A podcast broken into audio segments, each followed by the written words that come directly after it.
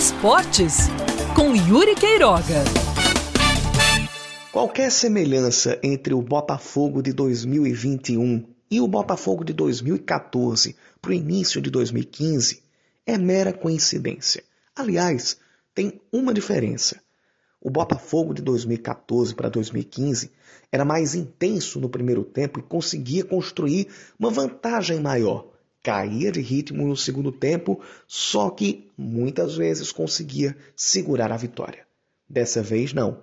Dessa vez, o Botafogo está numa seca de vitórias. Até agora, não sabe o que é ganhar na Copa do Nordeste. Não sabe o que é ganhar no ano.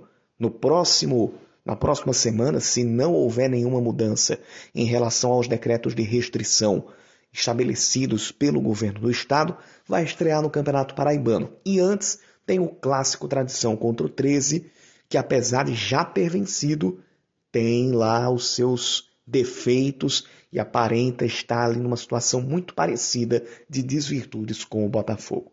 O Belo empatou mais uma vez em casa com o Ceará, é bem verdade, é um time de Série A, um time que tem uma melhor entrega a fazer, tem uma maior cobrança também, mas entregando um segundo tempo muito abaixo daquilo que se espera do Botafogo e do que se espera de um time treinado por um cara campeão, um cara vencedor como Marcelo Vilar.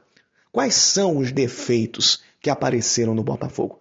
Digo para você, os mesmos que apareceram nas últimas rodadas e que levaram a equipe a perder para o CRB e a não fazer vitórias em casa nas primeiras rodadas da Copa do Nordeste. O time até começa bem, mas depois tanto peca pelo aspecto físico quanto pela pegada na marcação e por erros crassos. Por exemplo, o erro que cedeu o pênalti perdido pelo Vina. O Botafogo escapou de perder nesse jogo no Almeidão. Nessa partida, ou nesse pênalti cedido, o Botafogo começou a errar a partir ali de trocas de passe no meio-campo e de desligamento no posicionamento da marcação do meio para trás. Isso está se tornando uma falha recorrente. O Botafogo está precisando se ligar mais, mais do que nunca do meio-campo para a zaga, porque senão vai tomar sempre ataques perigosos. E isso está acontecendo muito no segundo tempo. Marcelo Vilar vai ter que ver e trabalhar com os seus auxiliares e com a defesa e o setor de marcação o que é que está acontecendo do meio do jogo para frente. Senão, o Botafogo sempre vai até abrir o placar quando o ataque funcionar, mas vai tomar pressão e vai empatar ou perder jogos sempre. Os erros que a gente aponta que estão tornando as partidas ok, abaixo da média para o 13, também estão acontecendo pelo lado do Botafogo e com mais recorrência.